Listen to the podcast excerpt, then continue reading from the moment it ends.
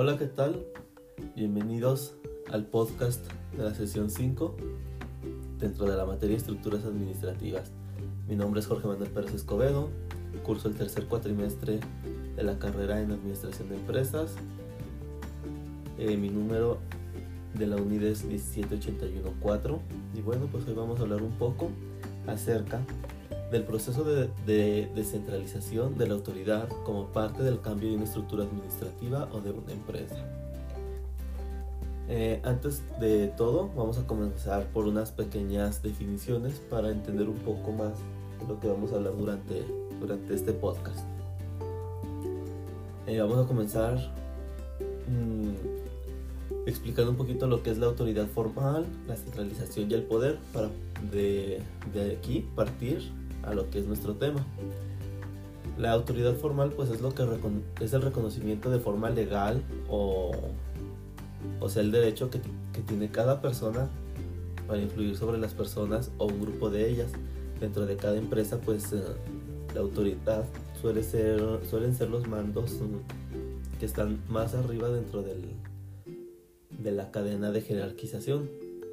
Llámese jefes, supervisores, gerentes estos son, se les asigna, se les da esa facultad. De, esta, de esto va ligado también el poder, que este es la capacidad de influir sobre una persona o grupos para cambiar el comportamiento de estas. Aquí, aquí podemos ver que autoridad y poder se parecen un poco, más sin embargo hay una pequeña diferencia. La autoridad formal es la que se le designa, la que la empresa le designa a cada persona. Y el poder es la que cada persona se va ganando, pues ya sea con el paso del tiempo o con el o, con, o depende de las circunstancias. Por ejemplo, en una presidencia, en una presidencia, pues la autoridad sería el presidente o los jefes de departamento. Más sin embargo, la secretaria del presidente puede ser la persona con poder, ya que de esta depende si, le dan, si da acceso o no a la autoridad formal. ¿Esto por qué? Pues porque tiene capacidad de influir. Entendido un poco esto, pues vamos a pasar a lo que es la centralización. Dentro de todas las empresas, siempre se van a dividir entre empresas centralizadas y descentralizadas. La centralización es la restricción de la delegación de la autoridad, manteniéndose esta última como parte más alta de la estructura organizacional.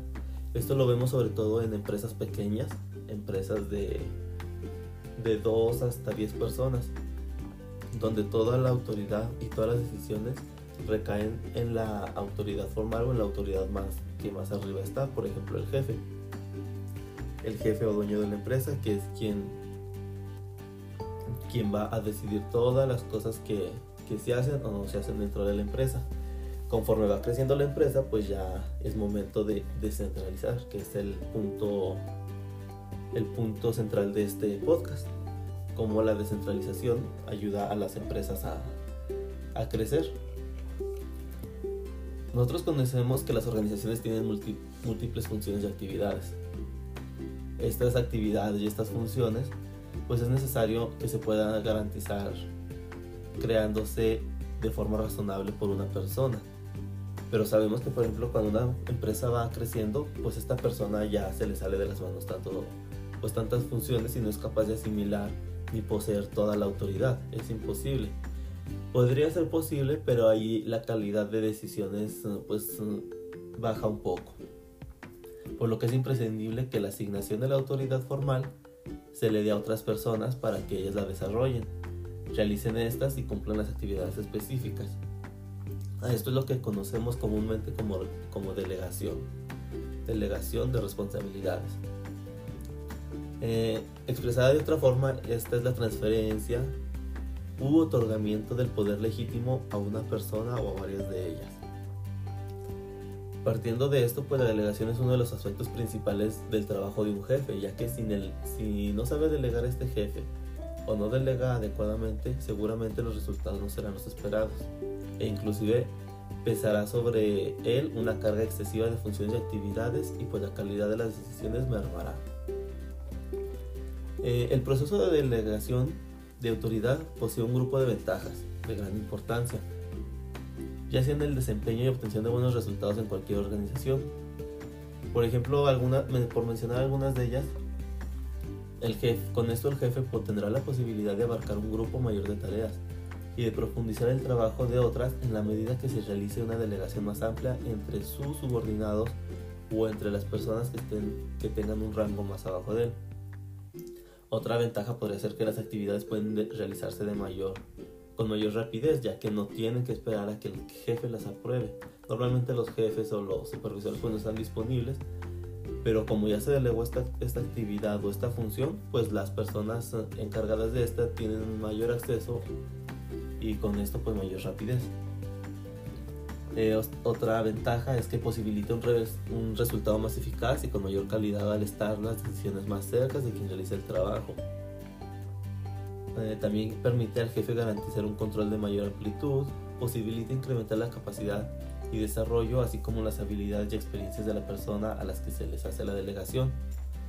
Eh, aumenta también la motivación y la confianza de los subordinados en el trabajo, ya que se le, se le está delegando una responsabilidad y con eso hacemos que, se, que esta persona pues se crea más parte de la empresa y se involucre, más. También nos permite dividir el trabajo de manera racional entre los subordinados. Recordemos que la descentralización guarda estrecha relación con la delegación. Esta última, como venimos diciendo, consiste en otorgar autoridad a los niveles más bajos.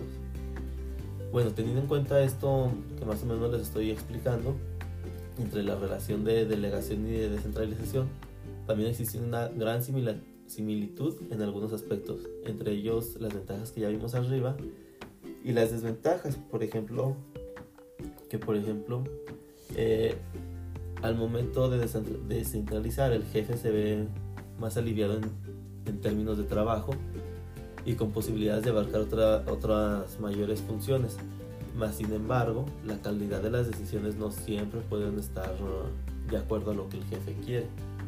Eso sería una, una pequeña desventaja.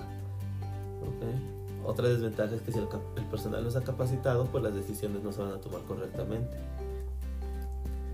Eh, para seguir, pues podemos uh, decir que para la aplicación de la práctica de la delegación de autoridad deben de aprovecharse las mayores ventajas que esta nos brinda teniendo en cuenta también que los aspectos que limitan una delegación eficaz, como lo que les mencionaba anteriormente. Debemos de tener en cuenta que además de la voluntad del jefe de efectuar la delegación y permitir al subordinado que actúe con libertad, autoridad y entera disposición para realizar las actividades delegadas, porque muchas veces se delegan actividades y funciones, pero si el subordinado no cumple con la visión o no comparte la visión de la empresa o la visión del jefe, pues es pues la empresa se va a ver mermada y va a haber muchísimos conflictos internos por las decisiones malas, malas, mal tomadas. Es por esto que además de delegar considero importante que al personal se le capacite y se le den instrucciones claras desde el principio, ya que si no pues va a ser un constante conflicto. Eh, la delegación de, de actividades siempre va a ser un tema central dentro de la administración y nosotros como administradores debemos de saber la importancia de esta y además debemos de ser conscientes que el delegar no siempre trae buenas ventajas. Si nosotros en algún momento vemos que la delegación de tareas no está cumpliendo con su función principal o con las ventajas que vimos en este podcast, pues es señal de que no, de que esta empresa no está, no está, no está preparada para la descentralización sin embargo, si vemos un cambio positivo dentro de la empresa, pues no debemos de hacerlo solamente en un departamento, sino que debemos de seguir con los siguientes y delegar lo que más se pueda de tal forma de que cada persona se especialice en su área y con esto tenga una mayor atención a su trabajo para que el trabajo salga con calidad. Incluso con esto podemos uh, reducir costos, ya que se evitan errores, y se evita, por ejemplo, pérdida de merma, pérdida de producción, porque cada persona está concentrado en lo que debe de hacer. Ya para concluir, pues yo considero que esto, la descentralización es hasta cierto punto, punto este, recomendable. Como les digo, siempre y cuando traiga, las, todas las ventajas uh, a la empresa. De lo contrario, pues es, eh, nos permitimos quedar centralizados en la empresa. Pues con esto termina el post podcast que corresponde a la sesión 5, esperando sea de su agrado. Y me despido agradeciendo por este curso. Gracias.